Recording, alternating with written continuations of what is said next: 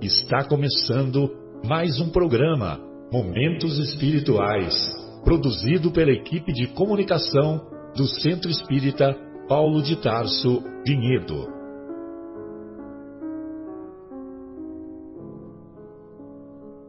Se guardas contigo o estigma do sofrimento, indagando pela solução dos velhos problemas do ser e da dor, se percebes a nuvem que prenuncia a tormenta e o vórtice traiçoeiro das ondas em que navegas, vem conosco.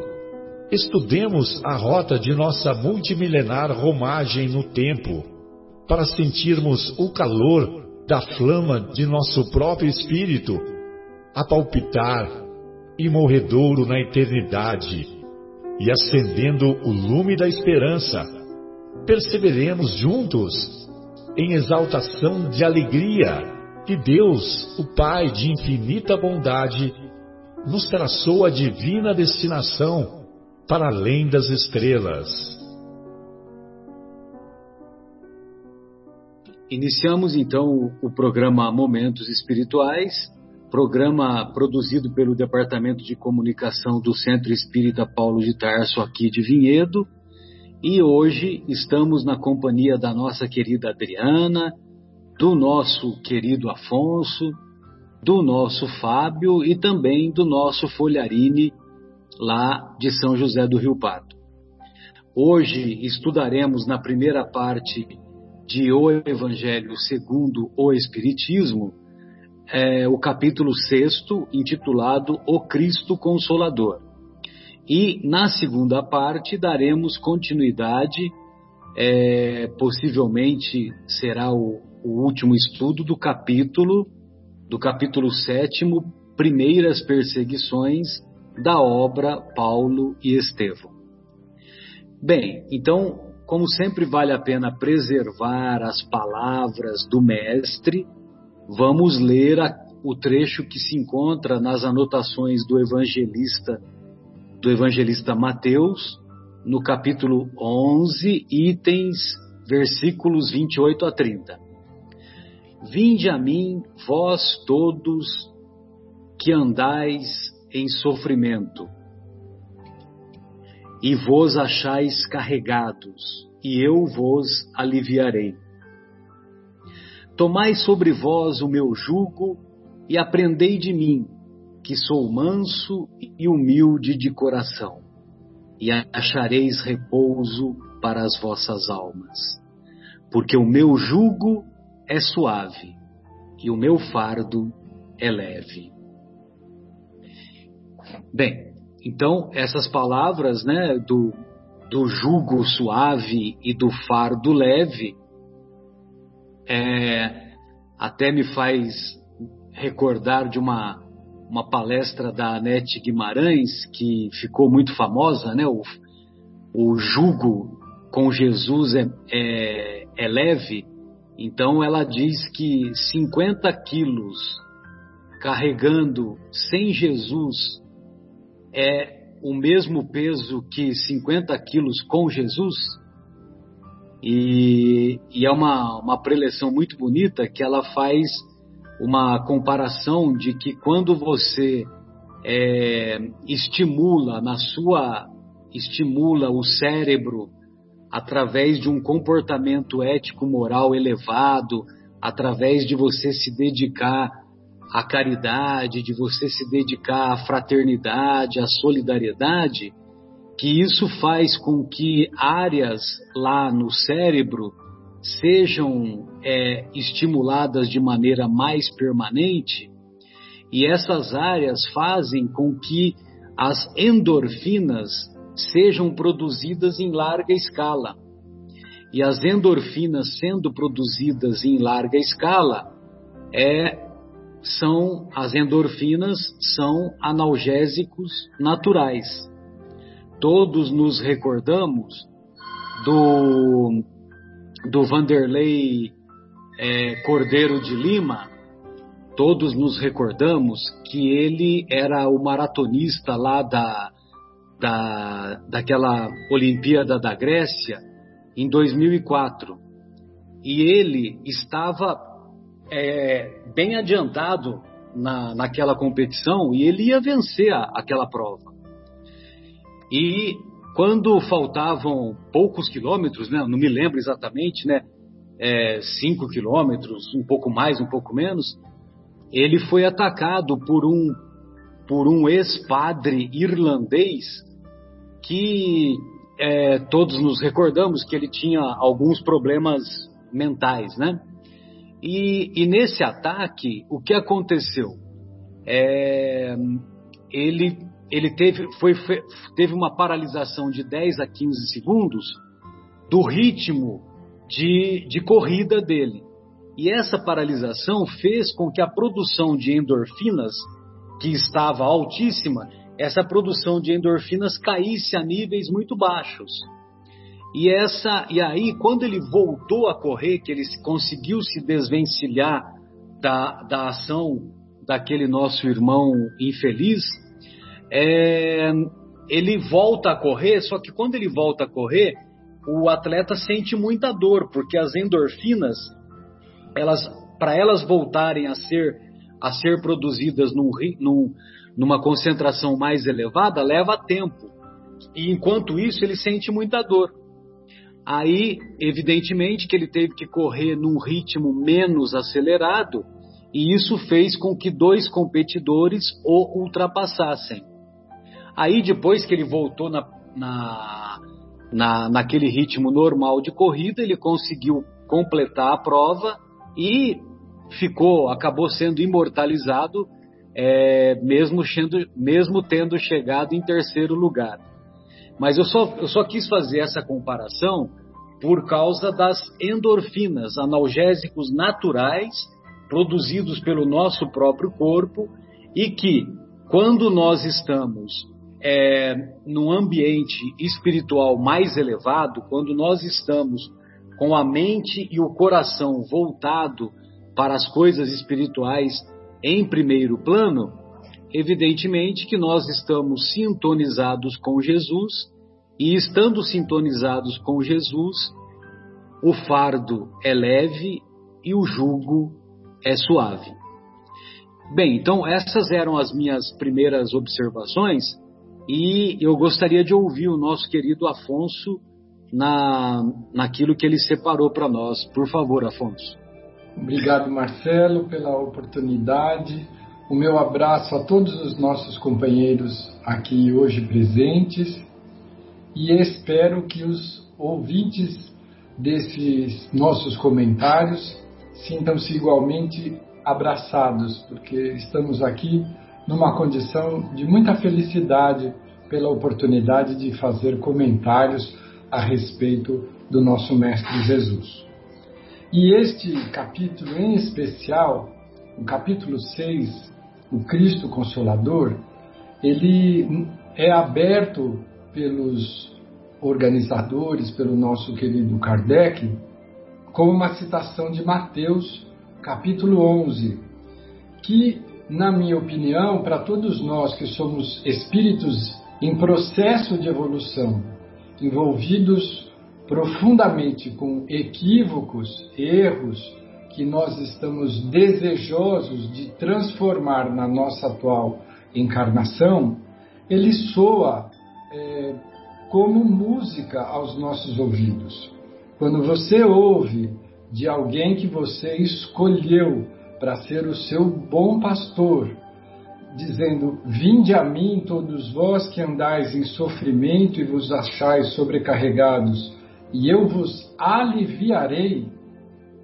Quando ele nos convida a tomar sobre nós o seu jugo e aprender dele, que é manso e humilde de coração, e então ele nos afirma que acharemos descanso para as nossas almas porque o seu jugo é suave e o seu fardo é leve. Isso é pura música para os nossos ouvidos. É a certeza de que realmente encontramos o bom pastor e de que colocamos os nossos pés apontando para a estrada correta, que muitas vezes não deixa de ser pela porta muito estreita dos nossos sacrifícios e renúncias necessárias, mas que nos vai encaminhar para um, um amanhã mais feliz. E a porta estreita, viu, Afonso? Ela não sofreu reforma, ela continua estreita. e nós sabemos que na pandemia o isolamento social nos levou todos a alcançar alguns quilos a mais na nossa balança. Nossas roupas nos abraçam fortemente, já que estamos privados dos abraços dos amigos e dos familiares. Sendo assim, iniciar a, o capítulo com o jugo leve é algo que nos traz alívio e a promessa do descanso para as nossas almas. Porque hoje o que nos mais desgasta, nós já temos no planeta a certeza de que é preciso ter liberdade de religião. Não vivemos mais os períodos de opressão que já foram cruéis, talvez vivenciados por nós mesmos em outras uh, identidades encarnatórias. Mas hoje nós temos a liberdade de ser o que bem entendermos, claro, com o custo social. Mas o que mais nos desgasta são as aflições e os anseios de alma, as inseguranças e incertezas que nós temos nossa e que sintonizamos com as avalanches de energia de ansiedade, de preocupação dos encarnados e desencarnados que nos cercam nesse momento de pandemia, que agudiza essa situação. Então, hoje, termos a certeza de que com Jesus, com o seu exemplo e o seu modelo, nós estaremos caminhando para o rumo adequado, apesar dos sacrifícios e esforços, é um alívio de alma muito significativo e expressivo. É por isso que esse capítulo se chama de Cristo Consolador, porque ele nos afirma que a sua atitude, a sua vivência, o seu modelo é o mais desejável para copiarmos, para seguirmos, para vivenciarmos na busca do equilíbrio tão sonhado, que no nosso caso, pela nossa condição evolutiva, ainda é um equilíbrio muito relativo. Nós não podemos ter a, a esperança de querermos viver nos dias de hoje equilíbrios plenos.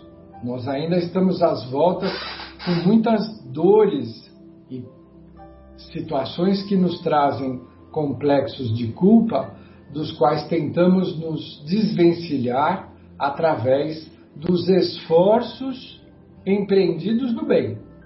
Aprendemos isso com os espíritos, que não adianta nós nos queimarmos em aflição, mas sim agirmos na direção do bem para neutralizar os erros que cometemos e que não podemos, é, de alguma maneira, retornar ao, ao seu início para modificá-los, mas podemos modificar o nosso presente por isso que este tempo presente que vivemos chama presente, que é sinônimo de um regalo, né? de, um, de um mimo. É realmente e de fato um presente. Uma dádiva, né? Uma dádiva que a misericórdia nos concede para reinventarmos-nos. Né?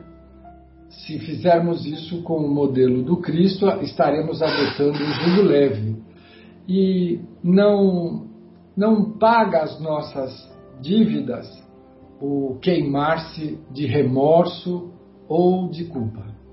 O importante é agirmos na, no sentido de estabelecermos uma nova forma de relação com a vida e conosco mesmo. Eu ouvi muito recentemente a afirmativa de que não há mudança sem mudança.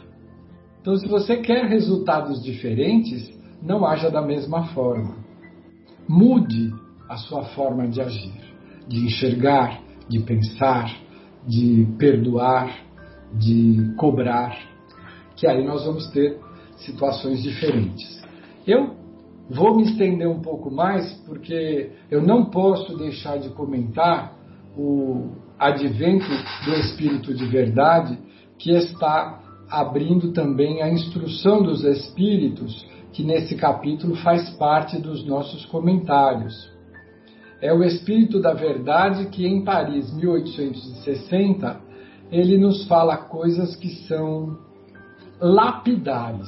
Que é uma mensagem belíssima. Nossa. Tão, tão consoladora, tão estimuladora ao mesmo tempo, né, né Afonso? Exatamente. É, é uma, um portal de início de uma nova era. Porque ele inicia nos dizendo: escutai-me.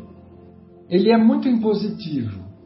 E nós precisamos, em muitos momentos, de afirmativas muito enfáticas para não nos dispersarmos. Nós somos facilmente espantadiços, como passarinhos, que a qualquer sinal de barulho eles batem asas com o intuito de se preservarem fisicamente, devido à sua fragilidade material. Mas nós fazemos isso para preservar a nossa preguiça, a nossa inércia.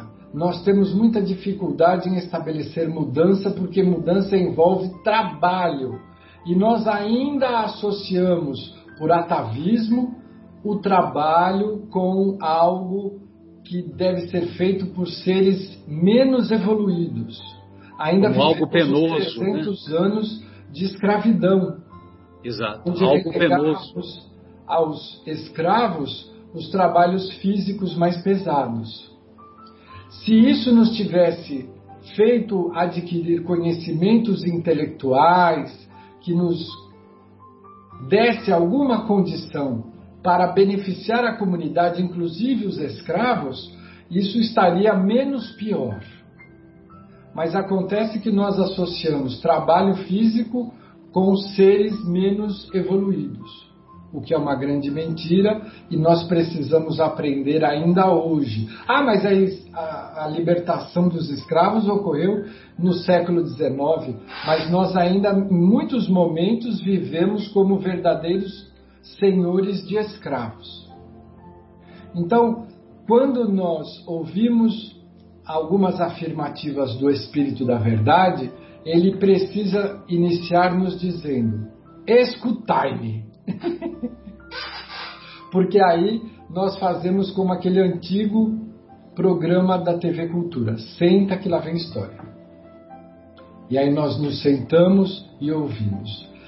Eu vim dizer a vocês, são palavras do Espírito de verdade, que a verdade é imutável. Há uma verdade só. Vim falar a respeito do Deus bom, do Deus grande, que faz germinar as plantas e levanta as ondas. Olha que palavra mais poética para nos falar que ele não faz isso para quem acredita no Deus bom, para quem se diz ateu, para quem se diz isto ou aquilo. Ele faz levantar para todos. O, o dia nasce para todos nós encarnados, desencarnados, ateus, crentes, revolucionários, pacifistas. É a fonte inesgotável de bondade. Esse é o Deus que também é conhecido pela orientação dos espíritos como a primeira grande causa de tudo e de todos. Então, esta certeza que também é muito frágil em nós, porque nós agimos muitas vezes como se vivêssemos uma vida sem superiores, sem causa superior. Achamos que nós precisamos mostrar para eles quem eu sou. Você não tem que mostrar nada. Você tem que viver a sua vida da melhor forma que você puder. Se o outro se equivoca com a sua aparência, é problema do outro e é problema de Deus. Não é seu problema. Então nós ainda precisamos ouvir que há um Deus bom e imutável, de verdades imutáveis, e que faz levantar as ondas e germinar as plantas. É o milagre da vida. Você enterra uma coisinha lá, uma, um cisquinho dentro da terra escura, o calor, a água e o sol fazem com que aquilo arrebente num broto lindo e verde e se transforme num vegetal adulto. Isso é, é uma maravilha. E nós não nos damos conta de que isso encerra sabedoria e poder de Deus. E por mais que nós nos achemos o máximo, a última bolacha do pacote, a gente não faz brotar nada, a não ser um monte de bobagem que às vezes a gente fala. Então ele continua: é, Eu revelei a doutrina divina, nos dizendo que a vida tem rumo, consequência, planejamento, orientação, responsabilidade, amparo, acolhimento. Nós não somos folha ao vento. Como é bom ouvir isso. E ele nos diz que nós, apesar das revelações sempre acompanharem o nosso desenvolvimento humano ao longo do tempo, nós nos dispersamos, nos equivocamos, torcemos a verdade em nosso próprio benefício material, físico, temporal. Nós que somos seres imortais, seres de cunho espiritual, pegamos essas verdades e transformamos em exteriorismo, aparência, atos exteriores. E queremos com isso comprar a nossa consciência. Podemos tentar, nós vivemos tentando, mas não é verdade. A verdade é que o Pai, apesar dos nossos equívocos, ele não quer nos castigar, ele nos quer transformados nos quer melhorados, tanto encarnados quanto desencarnados. O Pai não quer destruir a raça que Ele deu vida e luz. Ele nos quer modificados, reformados, refeitos, cheios da disposição do trabalho. Por isso ele nos convida, crede e orai. Olha que dupla, se nós tivéssemos a capacidade, a coragem moral de nos dedicar a acreditar nessa fonte superior e suas derivadas leis imutáveis e orássemos nos nossos atos, nos nossos pensamentos, nas nossas palavras, nós teríamos a evolução muito mais facilmente adquirida e conquistada. Então, apesar são palavras do Espírito da Verdade. Apesar de vos limitardes às trevas da vossa inteligência, porque nós nos achamos a última bolacha do pacote, nós não somos, nós estamos começando. Apesar de tudo isso, a clemen, a, não, ele nos convida a não afastar a tocha da clemência divina colocada em nossas mãos, que é o conhecimento, que é a verdade, que são as revelações que nos foram trazidas pela doutrina dos Espíritos. Então, sim, o Consolador prometido.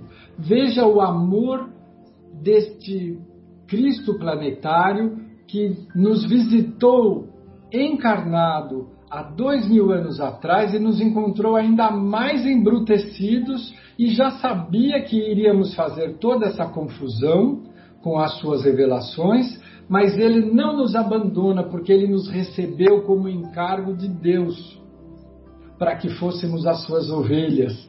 E ele nos disse: Nenhuma das minhas ovelhas se perderá, porque eu sou o bom pastor. E eu vou enviar no futuro, quando vocês estiverem mais maduros e puderem entender um pouco mais as verdades que eu trago, um consolador que ficará convosco.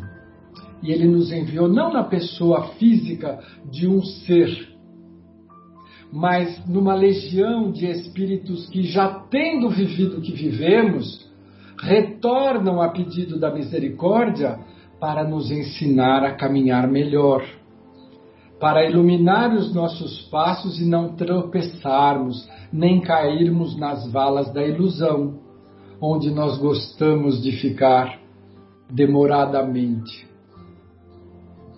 Então, esse discurso encerra-se, porque ele não é longo, mas ele é tão denso que eu vou me permitir encerrar comentando a fala dele. Espíritas, está nos convocando a todos.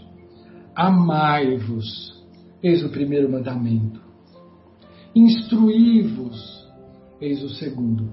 Se nós nos mantivermos atentos a estes princípios imutáveis que agora estamos começando a nos alfabetizar, a, nos, a, a entender a língua luminosa que Deus utiliza para nos fazer crescer e seguir o caminho da evolução e do progresso, nós estaremos alcançando os objetivos superiores a que fomos convidados. Sabe por quê? Porque muitas vezes os espíritos nos dizem, não é uma reflexão minha, porque estou bem longe disso.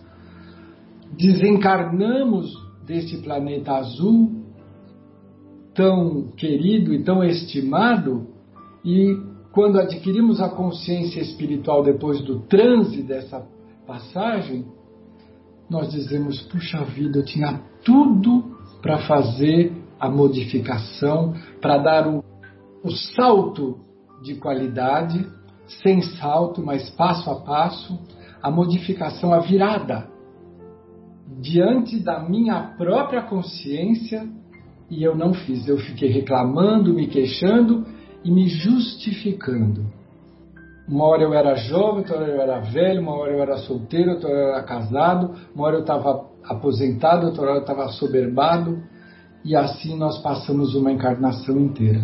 Então ele nos diz: amai-vos e instruí-vos, porque com isso nós teremos a garantia das duas asas a que se refere o benfeitor Emmanuel, de quem somos imensamente devedores pela sua paciência e sabedoria, trazida a nós pelo, pelas mãos muito queridas do saudoso Chico Xavier. Nós possuímos a asa do amor e do conhecimento. Se uma delas se desenvolve sem que a outra tenha o equilíbrio, nós não alçaremos o voo do crescimento libertador, da autoiluminação. Não é só com o conhecimento que nós faremos isso, mas é com as nossas atitudes que se traduzem pelo amor. Então precisamos amar e conhecer, porque aqueles que conhecem a verdade se libertam. Sede os vencedores da impiedade, já que Jesus foi o vencedor do mundo. Assim ele encerra essa mensagem que está contida no capítulo 6 do Evangelho segundo o Espiritismo, e que se nós quiséssemos, só com essa mensagem, já faríamos uma grande festa de luz na nossa escuridão interior. Muita paz a todos.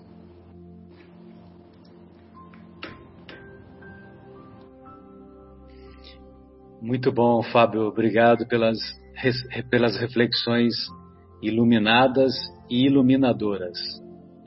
Obrigado, é... viu, Marcela? Mas é, eu passo o mérito para o Afonso. Obrigado, Afonso. Eu falei, Fábio? É porque ele vai te chamar em seguida. É, exatamente. Obrigado, Afonso, pelas mensagens, pelas reflexões iluminadas e iluminadoras. Obrigado pela correção, Fábio. Fábio, eu gostaria de ouvi-lo, querido. Só se for agora. É, é bom, é, humildemente, né, depois dessas palavras bonitas do Afonso, é, tentar arranhar é, o calcanhar dele com o que eu vou falar. A boca Mas, fala de que o coração tá cheio. É, isso aí. Então vamos lá, vamos exercitar. É, eu queria colocar a minha fala em torno de uma frase que está na epístola de João, primeira epístola, capítulo 5, versículo 7. Olha lá, hein? Vou colocar lenha na fogueira agora. Lá fala assim, ó. Porque três são os que testificam o céu. Não, desculpa. Porque três são os que testificam no céu. Quem são os três? O Pai, com P maiúsculo, o Verbo, com V maiúsculo, e o Espírito Santo. E esses três são um. Que frase, hein? Vou ler de novo, ó. Três são os que testificam no céu: o Pai, o Verbo e o Espírito Santo. E estes três são um. Isso está na primeira epístola de João, capítulo 5, versículo 7. E agora, como interpretar essa afirmativa de João? Né? Aí eu fui recorrer, apelei. Fui lá no, no livro O Consolador, na questão 312, e lá fala assim, ó. João referia-se, quando ele fala o Pai, ao Criador, obviamente. Que quando ele fala o Verbo, ele se referia a Jesus. E eu vou explicar por quê. Que constituía para a terra a sua mais perfeita personificação. E o Espírito Santo, ele se refere como a legião dos espíritos redimidos e santificados que cooperam com o Divino Mestre desde os primeiros dias da organização terrestre sob a misericórdia de Deus.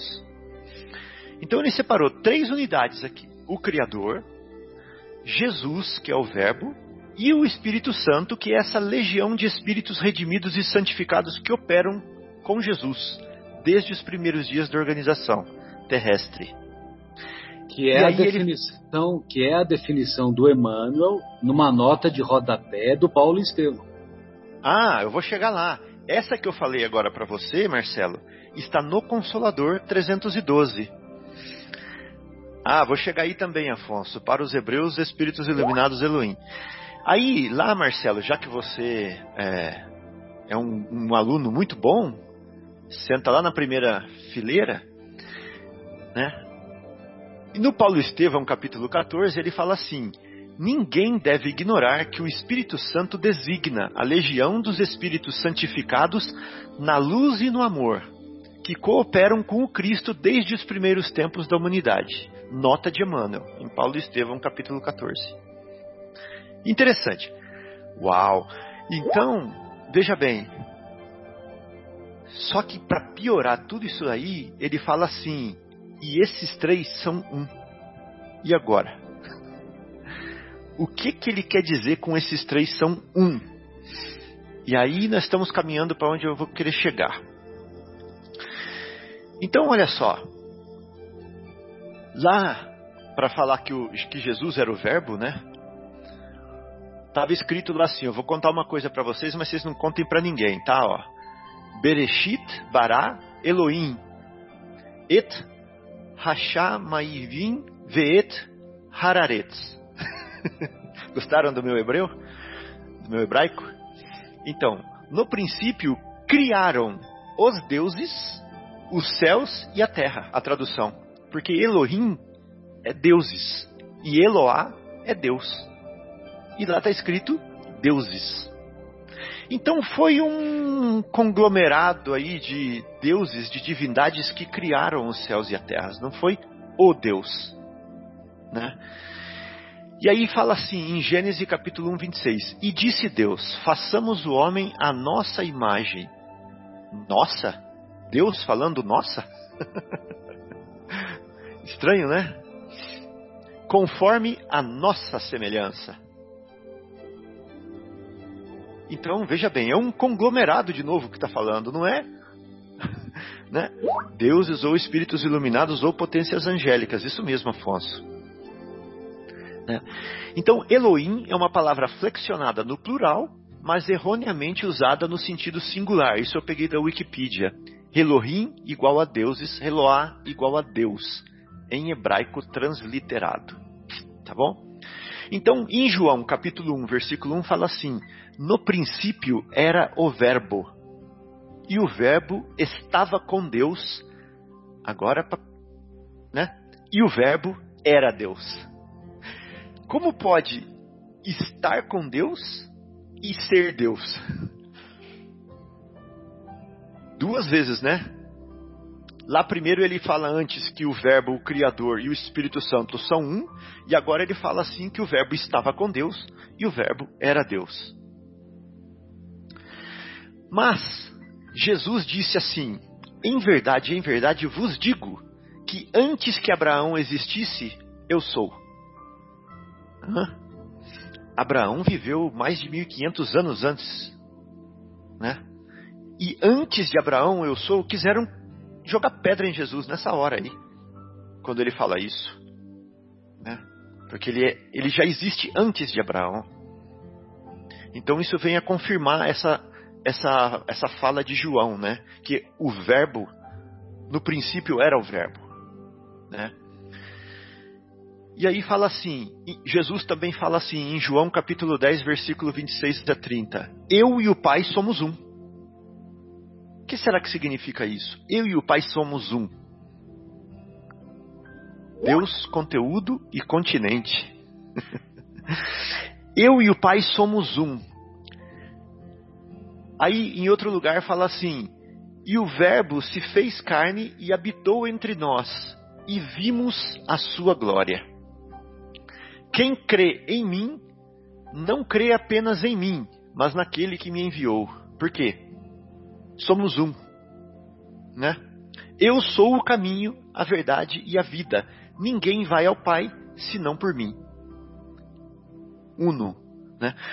Então, é, como que nós podemos interpretar esse um aí, esse ou ou se nós se, se preferir uno, né?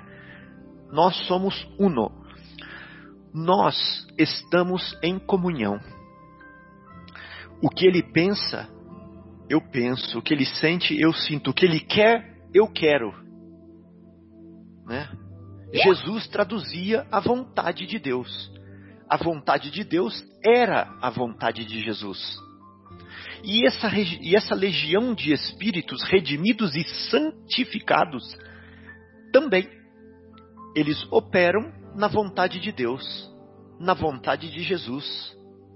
Jesus opera na vontade deles, do Espírito Santo, que é essa legião, que espera na vontade de Deus, porque eles são um. Eles são um. Uno, uno, em ideal, em propósito, né? em razão. Eles são uno. Beleza. Chegamos na primeira conclusão. Olha só. Então, na, se nós formos pegar em algumas traduções, não está escrito consolador, está escrito paráclito. Sintonia perfeita, isso mesmo, isso é unidade. Lá está escrito assim, ó, em João capítulo 14, versículo 26.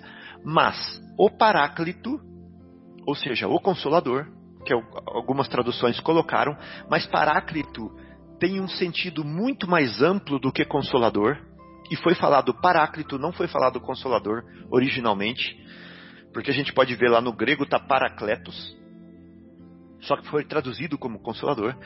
O paráclito, aí vem, vírgula, o Espírito Santo, vírgula, ou seja, ele está explicando que paráclito é Espírito Santo, a quem o Pai enviará em meu nome, esse vos ensinará todas as coisas e vos fará lembrar de tudo o que eu vos disse. Então, o paráclito, explicação, o Espírito Santo, tá? Yes. João capítulo 14, versículo 26, quem quiser olhar. Aí, na Wikipedia, ela está falando assim, ó, paráclito vem da pará, palavra do grego paracletos, que pode significar, olha só, olha como é mais abrangente. Fala assim, aquele que consola, aquele que conforta, aquele que encoraja, aquele que reanima, aquele que revivifica, e aquele que intercede em nosso favor. Tudo isso é o que Jesus falou que ia mandar Não é só o consolador, não é só consolar, é o paráclito que está escrito lá. Tá? Então, olha, encoraja, reanima, revivifica, intercede, consola e conforta. Aí, em João, também no capítulo 14, o que eu falei antes era versículo 26, agora é versículo 16 a 18. Fala assim, ó: Eu rogarei ao Pai e ele vos dará outro Paráclito. Jesus falando: Não sou eu que vou voltar. Jesus falando: Outro Paráclito, porque ele inclusive se autodenomina Paráclito. Porque ele fala que eu vos enviarei outro Paráclito. Então Jesus também encorajava, reanimava, revivificava, intercedia, consolava e confortava. Né? Então ele fala: Eu rogarei ao Pai e ele vos enviará outro Paráclito, a fim de que esteja para sempre convosco, vírgula, o Espírito de verdade, vírgula. Antes, o mesmo João, ele falou o Espírito Santo. E agora ele falou o quê? O Espírito de verdade. Então, o Espírito de verdade igual ao Espírito Santo. Que o mundo não pode receber, porque não o vê nem o conhece. Vós o conheceis, porque ele habita convosco e estará em vós. Não vos deixarei órfão, e voltarei a vós. Paráclito, igual ao Espírito Santo, que é igual ao Espírito de verdade, que é igual a Elohim. Interessante, né? Ninguém deve ignorar. Bom, isso aí eu já falei, né? Aí vem as, algumas coisas do Espírito de verdade para mostrar que ele estava em uno com Jesus. Tá? Não era Jesus, mas era uno com Jesus. Que é a mesma coisa que ser o próprio Jesus. Que falar em nome do próprio Jesus, que falar como Jesus, que assinar Jesus. Se eu estou uno com o Marcelo, eu posso assinar Marcelo. Porque o que eu falei, ele assina embaixo. Né? Se eu estou uno com a Adriana, com o Afonso, posso assinar. Tá bom? Então veja bem. Levantai ao alto os vossos olhos e vede quem criou estas coisas. Isso está em Isaías, tá bom? Levantai ao alto vossos olhos e vede quem criou estas coisas. Foi aquele que faz sair o exército delas, segundo o seu número. Ele as chama todas pelos seus nomes. Isaías capítulo 40, versículo 26. Levantai o alto. Quando a gente olha para o alto, o que, que a gente vê? Estrelas, não é verdade? Levantai ao alto vossos olhos, estrelas. Vede quem criou estas coisas, as estrelas. Foi aquele quem faz sair o exército delas, as estrelas como exército. Vocês lembram disso em alguma mensagem? No começo do Evangelho segundo o Espiritismo? as estrelas como exército, né? Senhor das estrelas, Senhor dos exércitos, são expressões conhecidas, né? Então só, que faz sair o exército dela segundo o seu número. E o pior, chama cada uma pelo nome. Conhece o Afonso, conhece a Adriana, conhece o Marcelo, dentro do coração de cada um. Mesmo que esteja usando o véu, ele vê por debaixo do véu. Ele vê debaixo do kipá. Ele vê debaixo do chapéu, debaixo do cabelo que ele sabe quantos fios tem na cabeça de cada um. Aquele que está fazendo o nome do Pai, se ele faz jus ao nome do Pai, que ele faz ou não faz. Né? Aquele que se ajoelha, se ele faz jus ao ajoelhar ou não faz jus. Ele conhece tudo, todos pelo nome. Né? Então, agora isso está em Gênesis capítulo 15, versículo 5. Então o levou fora e disse: É Deus falando para Abraão, tá? Olha agora para os céus e conta as estrelas, se as pode contar. E disse-lhe: Assim será a tua descendência. Mais uma vez ele está falando: Olha para o céu, conta as estrelas. A tua descendência, Abraão, que será daqueles que liderarão a ideia do Deus único na terra, liderarão a ideia da espiritualidade, né? são as estrelas do céu. Então ele está comparando esse exército que trabalha para Deus como as estrelas do céu. De novo, na Gênese. Falou em, em, em Isaías, agora falou na Gênese. E aí, o, e aí, no Evangelho segundo o Espiritismo, no prefácio, para ver a unidade, fala assim: os Espíritos do Senhor, que são as virtudes do céu. Qual imenso exército que se movimenta ao receber as ordens do seu comando, espalham-se por toda a superfície da terra. É de arrepiar, não é?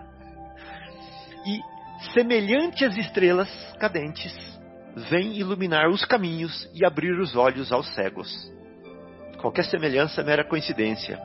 Eu vos digo em verdade que são chegados os tempos que todas as coisas hão de ser restabelecidas no seu verdadeiro sentido, assim como prometeu Jesus. Para dissipar as trevas, confundir os orgulhosos, glorificar os justos.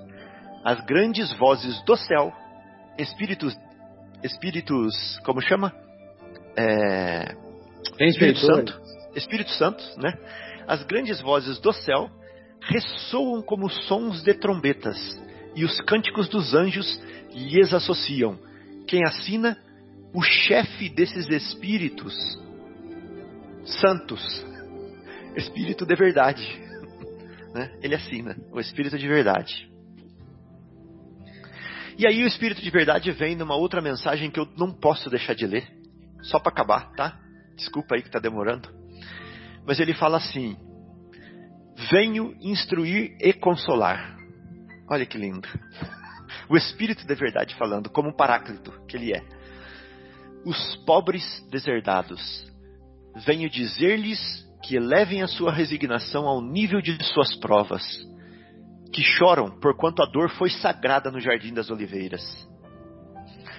Aí três pontinhos, tá? Não vou ler tudo porque é grande. O Espírito de verdade falando assim: Eu, eu, o jardineiro divino, falando como se fosse Jesus. Eu, o jardineiro divino, as cultivo no silêncio dos vossos pensamentos. Aí mais para frente ele fala assim: Sentireis que surge em vós e germina a minha preciosa semente. Jesus não era o semeador? E o semeador saiu a semear e as sementes caíram, né, no chão árido, nas pedras, tá, tá, tá, tá, tá, tá. Aí no final ele fala assim: o Espírito de verdade, estou convosco e meu e meu apóstolo vos instrui. Quem é o apóstolo dele? Kardec. Estou convosco e meu apóstolo vos instrui. O Espírito de verdade. É lindo, né? Aí, como se, como se, é, só para não deixar de dar uma, lembra que aquela professora dava reguadinha na cabeça antigamente? só para dar uma reguadinha, né? Ele revela que Kardec era, que um Kardec apóstolo. era um apóstolo. Né? Era um apóstolo. Estou convosco e meu apóstolo vos instrui. Então, ah, é demais. Quando eu falo isso, me dá até nó na garganta. É, Opa, eu vou voltar lá no. Você queria Como? arranhar só o calcanhar do Afonso ou você queria pegar o tornozelo, a perna toda? Ah, eu fiquei com inveja dele. então, olha só. Aí eu vou pegar um pedaço que o Afonso leu também. É o mesmo pedaço que o Afonso leu. O Afonso leu esse pedaço e depois ele leu o seguinte. Eu vou ler só esse. Porque o, o seguinte ele fala assim: espíritas. Ele está falando bem claramente para quem ele está falando isso, né? Mas antes ele fala assim: eu vou, eu vou falar o espíritas, porque a gente sabe que lá na frente ele fala espíritas, mas aqui ele não fala espíritas, tá? Mas é a mesma coisa. Espíritas, homens fracos, que compreendeis as trevas das vossas inteligências. Marcelo, Afonso, Adriana, Fábio, que compreendeis as trevas das vossas inteligências. Inteligências iludidas, inteligências viciadas, né? inteligências distraídas, perdidas. Não afasteis o facho que a clemência divina vos coloca, a doutrina espírita. Não, não vos. É, cadê? É, não, não vos afasteis o facho ou é. a tocha que a clemência divina vos coloca nas mãos, para vos clarear o caminho e o que? Reconduzir. Reconduzir. Sabe por quê? Porque nós saímos. Temos que voltar. Nós Lembra daquela conversa? Exato. Lembra da conversa no começo, Afonso? Que nós somos aqueles espíritos que estão, que a família vem buscar na gente, né? Aquela instrução. Então, reconduzir-vos. Vamos voltar. Filhos perdidos ao regaço de vosso Pai. Então tá na hora. Sabe por quê? O Kairos está passando aqui agora, ó. É hora da gente pegar o cabelinho dele, né? Trabalhador da última hora e falar assim: ó, tá passando aqui, tá me chamando, agora é a minha hora. Entendeu? De novo. É a minha hora ou não é? É minha, essa é a minha última hora. Então era isso aí, gente. Só um comentáriozinho. O, o Fábio, é, essa parte do Abraão é Gênesis o quê? É, do que ele é mais velho que Abraão? Antes de, Abra, de Abraão eu já era? Não, a parte que fala da que, que a geração seria tão numerosa quanto as estrelas do firmamento. Ah, tá. Peraí que eu estou procurando aqui para você. Aham. Uhum. Tem problema. Depois ah, é aqui, ó. Achei já. É... Gênesis capítulo 15, versículo 5. Tá. Perfeito. Tá? E o outro é Isaías capítulo 40, versículo 26. Sim, sim, sim. Também fala isso, a mesma coisa, parecido. Maravilha. É, ô Zé Fernando, eu gostaria de ouvi-lo, querido. Fique à vontade. Obrigado, viu, Fábio? Sensacional, viu? Obrigado pela inspiração.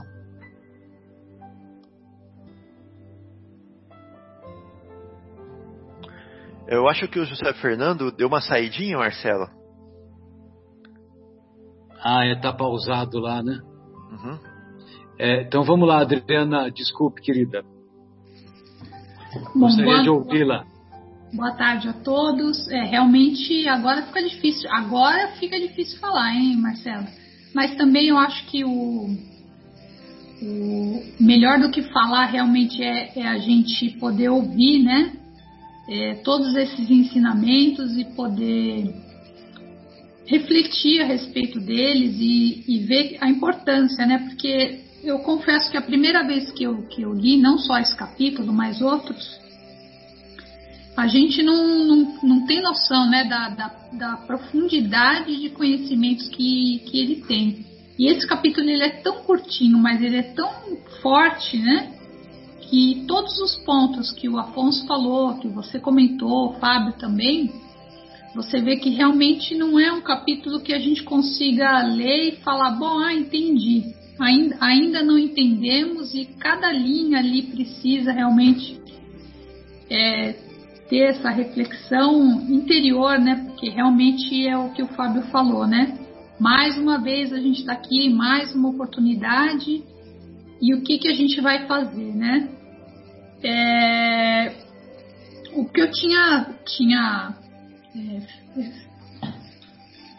não, não pesquisei nenhum texto relacionado a, a esse capítulo, mas o que eu vou falar aqui, os, os meninos já falaram, né? Vocês já falaram que realmente Jesus ele veio trazer a boa nova, né? Que foi é, trazida pelos apóstolos e todos esses ensinamentos eles vieram por parábolas, né? Uh, porque era era o que a gente podia absorver naquele momento. Então, uh, agora com um pouquinho mais de conhecimento, não é muito ainda, né? Mas um pouquinho mais, a gente já tem capacidade de absorver mais esses ensinamentos realmente para nós, para que nós possamos sair desse desvio tão grande que a gente fez, né, no nosso caminho, né? Realmente a gente tem que ser reconduzido ao caminho do bem. E, e o conhecimento, né, da, das leis que não mudam, né, como Afonso bem colocou, elas realmente pertencem a todos, ou seja, ninguém é, vai viver de uma forma diferente. São leis universais e elas não se alteram. E assim como as leis, né, o conhecimento dessas leis, ela é de alcance a todos nós. Ou seja, nós todos, né, não só os espíritas, mas todas as pessoas que buscam sair desse vazio, né, existencial que a gente ainda vive muito, é, a partir do momento que a gente adquire esse conhecimento, a gente tem que colocar isso em, em, prática e tem que saber também que a gente tem a responsabilidade de uh, não correr o risco de acontecer como fizemos lá com Jesus, né? Onde ele, sendo crucificado, ainda olha para a gente e fala: Pai, perdoa-lhes, pois não sabem o que fazem. Ou seja, nós já sabemos nós temos a consciência. Ninguém mais quer um crucificar o outro, não só no sentido de crucificar, né? Mas muitas vezes fazendo mal, não fazendo bem que nós poderíamos fazer, ou só fazendo bem para quem a gente quer e, para o outro a gente fecha o olho e não enxerga a dificuldade. Então, todas as formas de, de crucificar, porque se é, se nós somos todos irmãos e Jesus está dentro de cada um de nós, por que, que a gente faz essa diferença entre um e o outro, né? Por que, que a gente não simplesmente, aqui como fala né, em uma das mensagens, amem né, e orem? Ou seja, basta amar, né? Basta amar fazer o bem, você já tem o conhecimento, você já sabe o que você não deve fazer. E a gente tem que realmente se voltar para o bem pedir muita força para que a gente possa enfrentar os nossos desafios, as nossas uh, refazer, né, as nossos os, os, laços que muitas vezes nós, uh, por algum motivo, tivemos uma, uma experiência negativa e temos que, que reescrever essas histórias, né? Então, se a gente tiver essa força, tivermos voltados para o bem, se soubermos sofrer, ou seja, a gente já sabe que Deus é justo, Deus é bom. Não tem nada que não esteja acontecendo que não seja da vontade dele. E isso já acalma a gente. Então, isso já, já. A gente já sabe que a gente não tem só essa vida. Então, calma. Um passo de cada vez. Faz o bem, tenha determinação, segue adiante você já tem o conhecimento. Cada vez que a gente fica uh, voltado para o bem, igual você falou, né, da, da palestra da, da Anete Guimarães, a gente vai se elevando, a gente vai, é, o caminho vai se modificando. Quantas coisas nós fazíamos, digo por mim, né? Quantas coisas eu fazia, eu achava graça que hoje não fazem o menor sentido. Porque você já, já descobriu que, olha, aquilo não era bom. Então, não que não percamos esse tempo precioso, né? E que ao invés de ficar sofrendo pelas coisas, que a gente saiba sofrer, siga adiante e confie em Deus, porque Ele é bom, Ele é justo. Então, nada está fora do controle. Ele está tá 100% no comando. Então, é confiar e, e cada vez mais com conhecimento poder trilhar esse, essa caminhada para deixar o jugo leve, né? Porque aí a gente vai saber que realmente está é, tudo certo, não tem nada fora do lugar. É, realmente essa confiança e, e vai deixar de sofrer? Não, não vai deixar de sofrer. Você vai sofrer, vai ter dificuldade. Só que ela vai ser melhor compreendida. Você não vai se achar um coitadinho. Você vai falar, olha, Estou reparando, estou aqui. Qual é o trabalho? Vamos trabalhar e aprender. É isso. Folharini, gostaria de ouvi-lo, querido. Fique à vontade. Ô Marcelo, espero que estejam todos bem, né? Com muita paz. Ouvi uma parte do Afonso, que já foi um caminhão de ensino fantástico algo assim substancioso que não dá para absorver de uma única vez. O Fábio então complicou mais ainda, porque trouxe ensinos profundos, mas muito profundos. E nos levou lá para o Padre Denizar, lá da Igreja Matriz, né? Lembra? É, por aí, por aí. É. Que, que, que, bagagem que ele foi. Ele foi felicíssimo nas colocações, mas digo também como o Afonso, uma, assim, não dá para absorver tanta informação, não é? Foi algo e assim maravilhoso. Eu acho assim uma uma inspiração, lógico, com todo empreendimento da parte deles nas pesquisas, mas foi uma inspiração divina as colocações, né? E aí eu fico pensando o que vou falar, né? E eu tinha anotado com relação a, ao, ao julgo leve, né? Que eu vejo essa passagem como um chamado direto de Deus, através de Jesus, obviamente, né?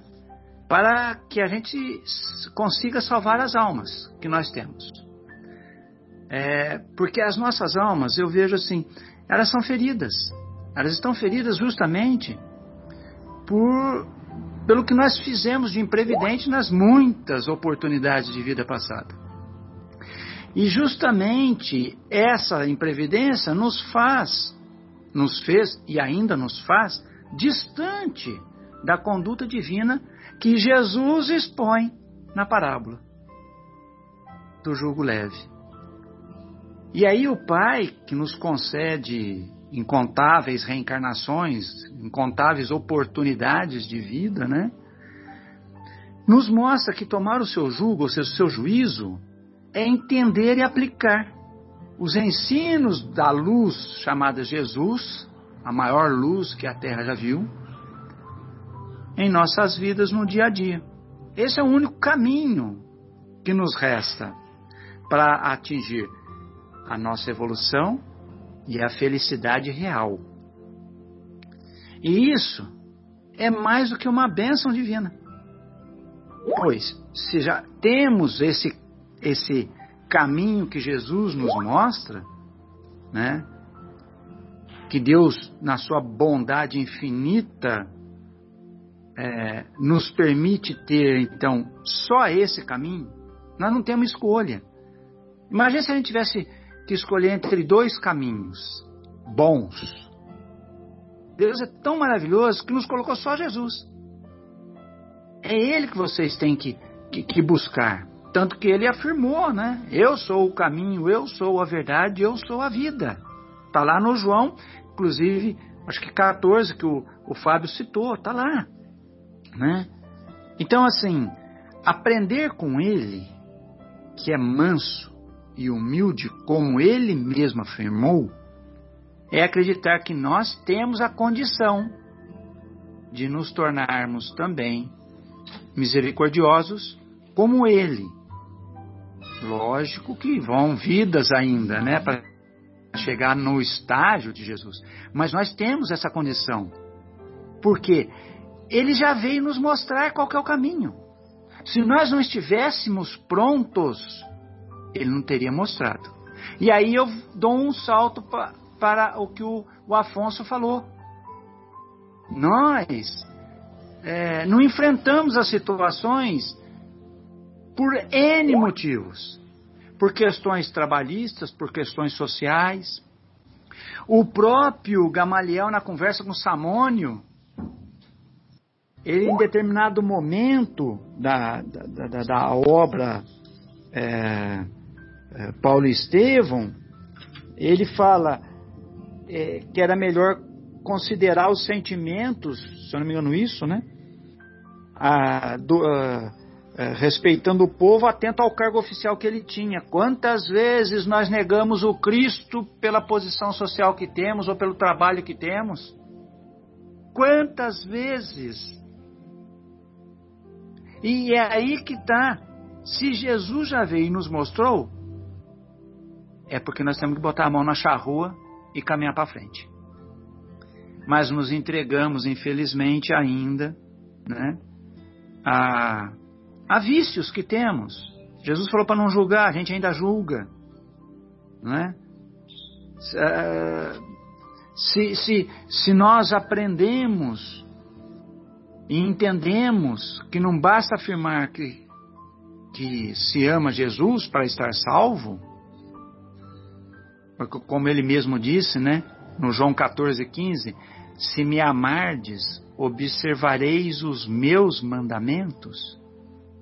Ele está determinando que a nossa conduta diária, dentro dos ensinos ou dos mandamentos dele, é que provará se o amamos verdadeiramente ou não. São os atos. Ou seja, de nada adianta conhecermos suas palavras, pois ele também afirmou, acho que segundo Isaías, né? Muitos me honram com os lábios, mas o coração está cheio de rapinas, né? Então, se nós queremos ser alguém dentro do cristianismo, nós temos que amá-lo, e aí não basta ser só em orações, verbal, mas executando os seus ensinos. E entendendo que para executar os seus ensinos, muitas vezes nós vamos ter que ser resignados, porque a dor vai nos alcançar, faz parte do nosso estágio. E não adianta blasfemar, xingar, gritar. E aí, essa resignação, eu entendo assim, segundo a, a definição é, por dicionário, é submissão à vontade de alguém, ao destino. Não é submissão. Não é. Resignação, a, sub, a submissão, significa acatamento por imposição, contra a sua vontade. Deus não quer isso da gente. Ele quer a resignação como a aceitação dentro do esclarecimento que a doutrina nos trouxe. Dentro da luz, da claridade, do entendimento que essa doutrina maravilhosa nos traz, como hoje apresentada pelo Afonso, pelo Fábio, de maneira muito substanciosa. Entendendo que aquilo que está acontecendo em nossas vidas hoje por mais que não tenhamos dado causa nesta vida, e sendo Deus justo e bom, trazemos de vidas passadas. E a maravilha do entendimento está nisso. Que se trazemos de vidas passadas e estamos aqui, a misericórdia dele está ainda agindo em nós, dando-nos chances de novo recomeço a cada dia de novas oportunidades a cada dia. Então eu vejo que esse chamado que Jesus faz na abertura do capítulo com a, o jogo leve é um chamado muito direto. Agora, se vamos abraçar a causa ou não, talvez ainda estejamos como Gamaliel. Ah, mas o que que o povo, o que que a minha posição, né, vai pesar nisso? Talvez nós estejamos agindo assim ainda, né? E obviamente Deus vai compreender, dada a nossa capacidade e pequenez ainda evolutiva. Mas a cada dia basta os seus males. Todo dia o sol se levanta para todos igualmente. Então, que possamos criar a coragem de não nos tornarmos escravos da materialidade, da posição social, do emprego e realmente servir ao Cristo como Ele espera que possamos servi-lo. É isso que eu tinha para falar. Obrigado pela atenção, gente. Valeu, Zé. Bom, então com essa com essa participação do nosso querido Folharini, nós encerramos essa primeira parte e retornaremos após a pausa musical.